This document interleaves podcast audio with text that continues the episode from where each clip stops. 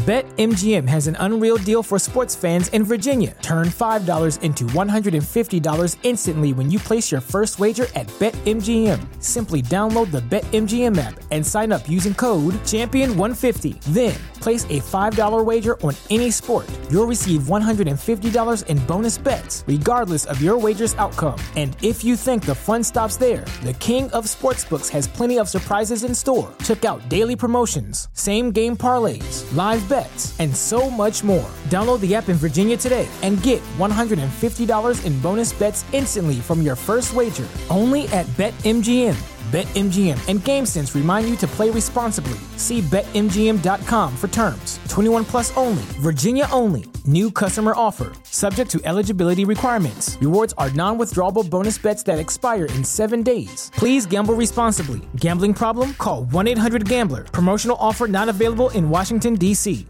If you're a woman over 40 dealing with hot flashes, insomnia, brain fog, moodiness, or weight gain, you don't have to accept it as just another part of aging. The experts at MIDI Health know all these symptoms can be connected to the hormonal changes of menopause. And MIDI can help with safe, effective, FDA approved solutions covered by insurance. 91% of Midi patients get relief from symptoms within just two months. Book your virtual visit today at joinmidi.com.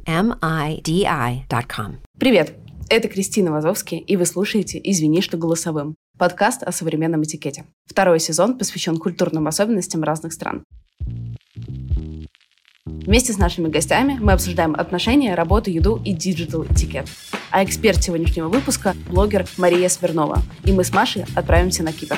Поехали!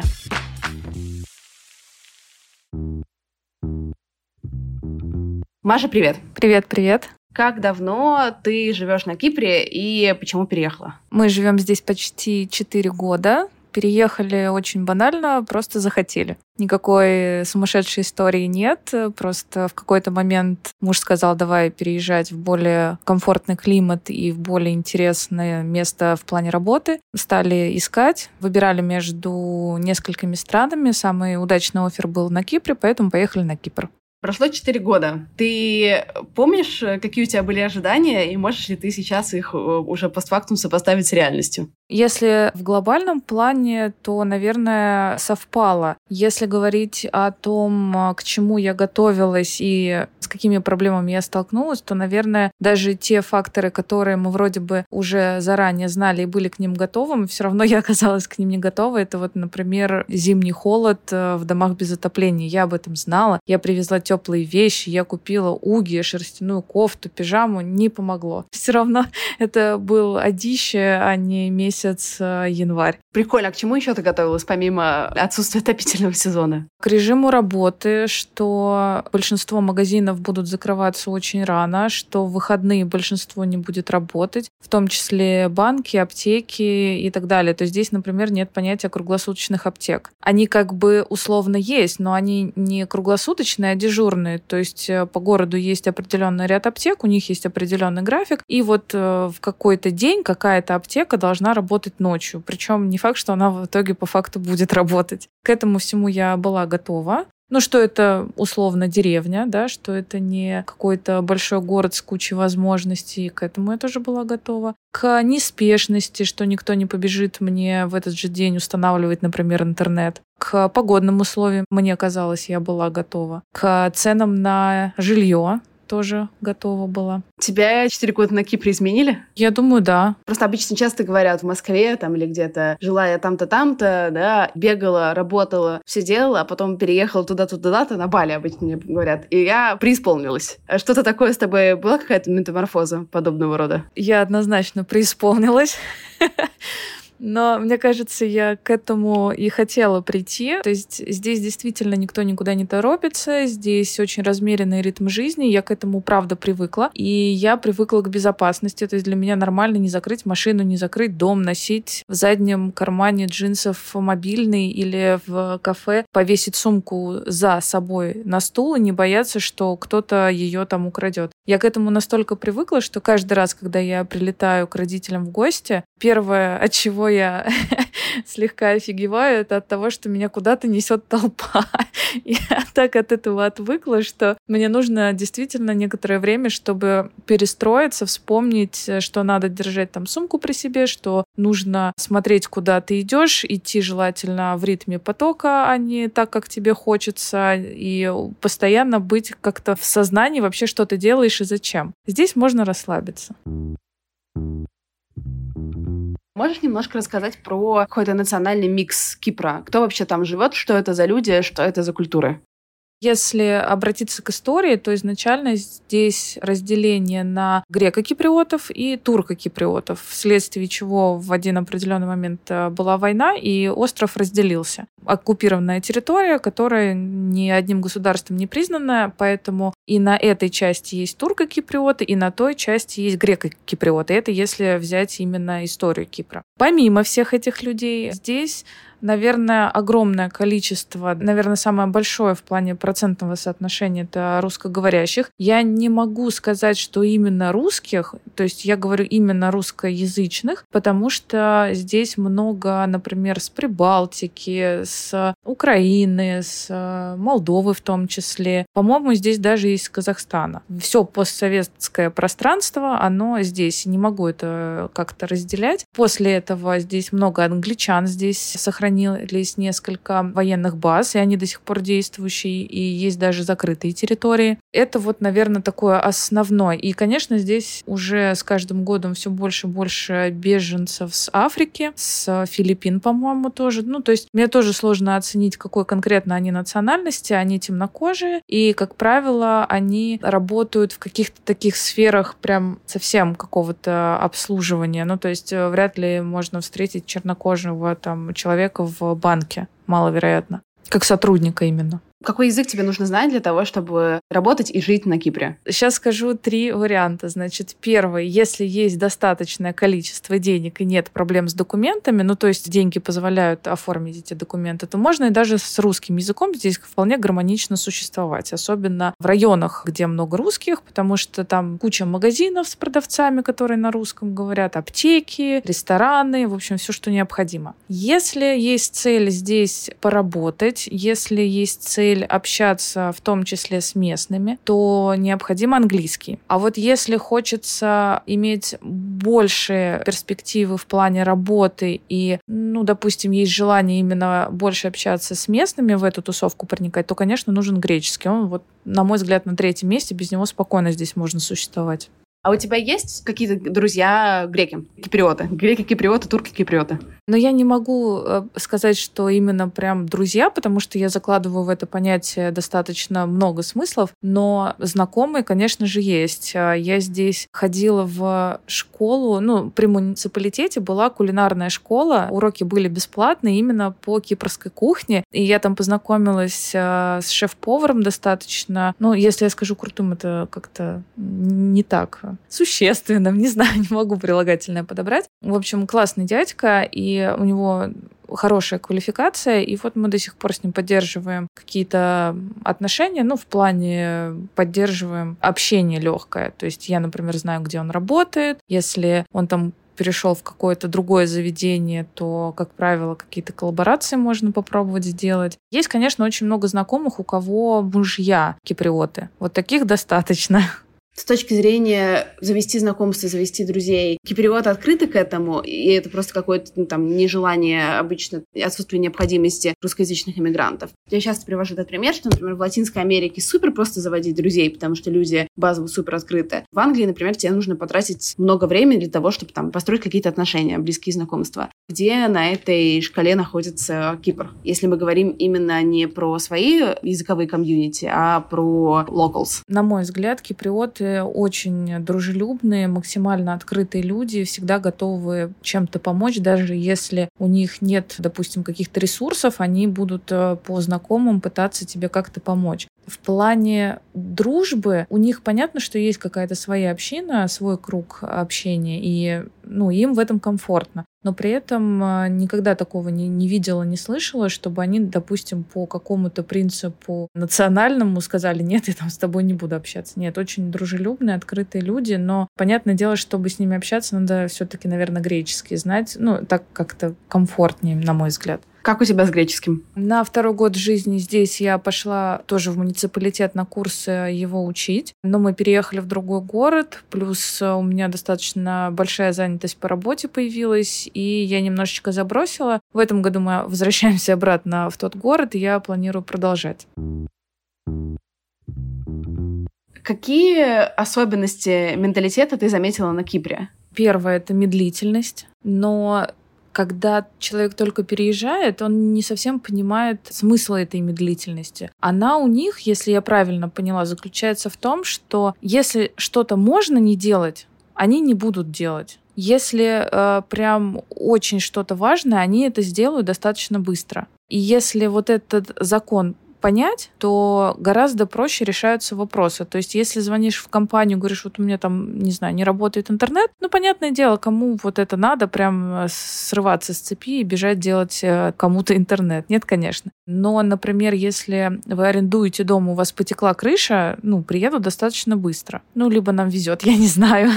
Есть какие-то стереотипы, да, что немцы это супер про правила, а русские, например, это очень про то, чтобы найти какую-то лазейку, договориться и так далее. Есть какие-то еще особенности про Кипр, которые ты заметила? По поводу немцев бытует мнение, что они супер пунктуальные, но если приехать в Германию, там ни один поезд, по-моему, по расписанию не приходит. Это вот, мне кажется, очень стереотипно, и которое вот вообще не совпадает. Относительно Кипра, у них все держится на связях. Искать что-то в интернете они не будут никогда. Поэтому в большинстве случаев у них отсутствуют соцсети, ну, я имею в виду для бизнеса. Они не умеют пользоваться Google картами, то есть любое объяснение местоположения начинается. Вот едешь до этого рандебаута, вот там поворачиваешь налево, там вот видишь красное здание, вот после него направо, потом будет какое-то дерево или там, я не знаю, условно аптека, и вот ненавижу, дайте мне просто ссылку, куда приехать, зачем мне вот это вот рассказывать, я все равно не пойму и не доеду. И из-за того, что у них все на связях, чаще всего залезть к ним в тусовку именно как, допустим, какая-то организация, которая что-то продает, сложновато, потому что у них все по так называемым кумбарасам. Кумбарас — это вот какой-то там родственник или какой-то знакомый влиятельный, через которого они все решают. И обладать здесь нужными знакомствами именно среди киприотов — это прям удача, на мой взгляд. Как дела обстоят с коррупцией? Так вот, оно из-за этого, она какая-то странная коррупция, потому что они, ну, и денег-то особо с этого не берут. То есть, ну, вот пришел их какой-то там, не знаю, родственник, третья вода на киселе, ну, вот и нормально. И помог ему. А тот ему с другим с чем-то поможет. Насколько я знаю, на Кипре довольно сильное разделение между городскими и сельскими жителями. Правильно ли я запомнила, и можешь ли про это что-то рассказать? Ну, здесь есть четыре основных крупных города, ну, собственно, где живут э, более-менее развивающиеся люди, которые хотя бы знают о том, что существуют Google карты. Все, что касается деревень, это, как правило, более старое поколение. Они могут не знать английский запросто. Все молодое поколение, то есть даже вот взять подростков, как правило, все говорят уже на английском. Именно поэтому, чтобы поехать, например, в какое-то место точной локации, которого ты не знаешь, и можно остановиться, спросить у местных, но это надо делать по возможности на греческом, иначе ну, они просто не поймут. Я с этим тоже сталкивалась, и хотя я какие-то маломальские слова знаю на греческом, но вот именно как на английском объяснить э, дорогу э, мне пока сложновато. Я когда была на Кипре, я там была с подругой, мы когда ходили ужинать, чувствовали себя максимально не к месту, потому что мы там единственные были, кто вдвоем, все остальные сидели столами минимум по 10 человек, и то это как бы считалось э, небольшая семья. Что за прикол? Люди не едят в одиночестве на Кипре? Во-первых, у киприотов есть традиция ходить по тавернам в воскресенье на обед. То есть если зайти именно, ну, не в какой-то типичный русский ресторан, а именно в таверну, то там не будет мест вообще в воскресенье днем. Мы настолько киприотились, что вот в этом году мы тоже начали ходить э, в таверну в одну и ту же каждое воскресенье, но мы, правда, ходим попозже, не прям в обед, а ближе к ужину, к раннему ужину. И это настолько ты этим проникаешься, когда ты приходишь, тебя уже все помнят, тебя уже все знают, э, все уже знают, за каким столом тебе нравится сидеть, они уже знают, что ты закажешь, скажешь, они тебе обязательно кофе бесплатно принесут. То есть это, мне кажется, такое как раз вот погружение в их культуру, которое ни с чем не сравнится, хотя я знаю, что здесь очень много экспатов, они вот этим не проникаются, им это непонятно, как можно каждое воскресенье ходить в одну и ту же таверну, есть одно и то же, скукотища. Но для меня это нечто другое. Понятно, что мы все равно не можем физически ходить каждое воскресенье, да, потому что и дела разные есть. Но если так получается, я прям не знаю, мне это очень нравится, я прям проникаюсь этим. Насколько я понимаю, какой-то есть большой культ семьи. Знаешь ли ты, насколько дети привязаны к родителям? Живут ли они вместе? Уезжают ли рано? Какие здесь есть э, традиции? Во-первых, насколько я слышала, есть традиция жениться все-таки на своих не на иностранцах, потому что какая-то есть идеология, что должно быть не продолжение рода условно, да, а все-таки какая-то вот эта своя тусовка, но при этом смешанных браков здесь достаточно много из того, что я вижу. Живут, как правило, все вместе в одном доме, то есть именно в доме, в квартире редко прям большими семьями живут, как правило, там уживается, допустим, три поколения. То есть это родители, дети и, и внуки. По поводу того, принято ли уезжать там рано, не рано, мне сложно сказать. Говорят, что молодежь э, старается уехать там, например, в Англию или еще куда-то. Но я в этом просто не совсем эксперт, поэтому не могу точно сказать. Слышала именно, что, ну и видела в том числе, что очень часто живут именно прям большими семьями. Именно поэтому они все вместе ходят в таверны, именно поэтому они собираются часто на застолье дома. И, как правило, у них всегда очень ярко празднуются, например, крестины или там дни рождения, ну то есть прям семейные такие праздники.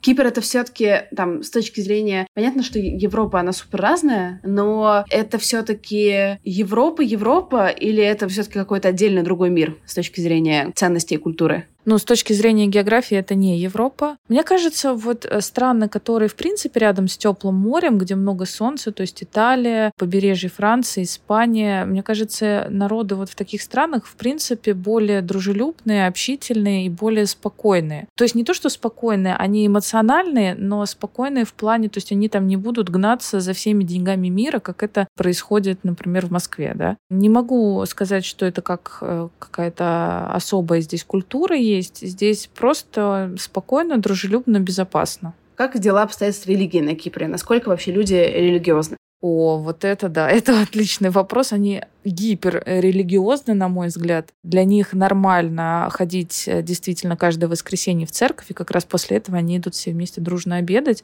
Что здесь происходит на Пасху, я даже передать не могу. Я такого не видела, и я даже не знала, что так можно, ну, так сказать, праздновать. То есть вот как у нас отмечается Новый год, мне кажется, это, это вот отдыхает просто в сторонке то, как у них отмечается Пасха. Постоянно что-то жгут, взрывают. Ночью вообще спать невозможно, как будто, я не знаю, что там происходит. Службы, которые выносят э, прямо с э, рупором, чтобы это было везде слышно. Что-то просто невероятное, но при этом религия у них здесь очень интересная. У них православие, но при этом какое-то, знаешь, лайтовое. Я как фотограф была и на свадьбах, и на крещении, и для них это очень важные праздники, вот эти два самых основных. И обычно приглашают очень много гостей, порядка там тысячи иногда. Понятно, что не все идут в церковь, но все равно их идет много. Так вот, чтобы понимать, я честно, была очень удивлена, потому что я по всем канонам одеваюсь всегда на съемки в церковь, то есть это платье,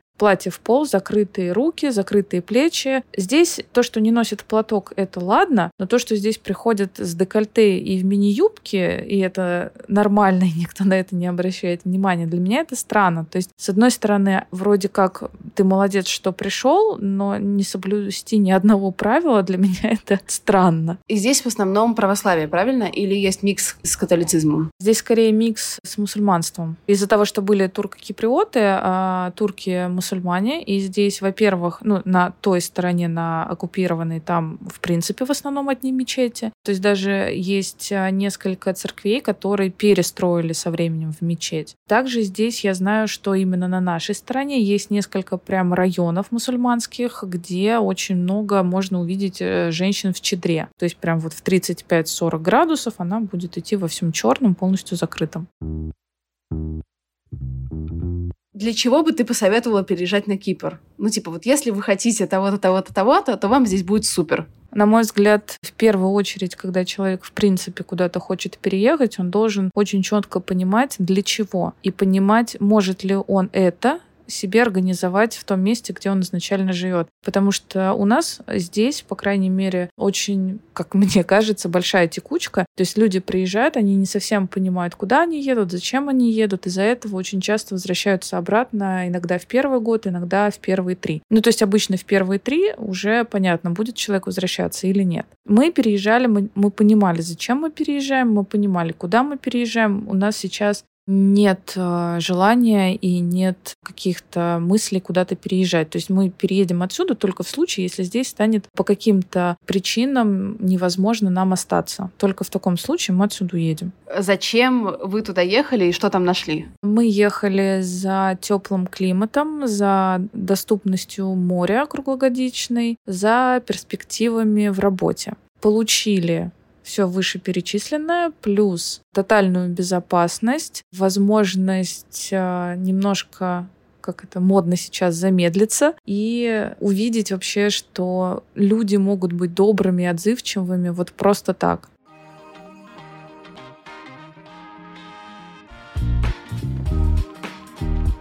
Спасибо, что дослушали эпизод до конца. Я буду рада вашей обратной связи в комментариях подкаст-приложениях и вашим сторис и отметкам меня в инстаграме собачка Крис Вазовский. До встречи на следующей неделе. Пока-пока.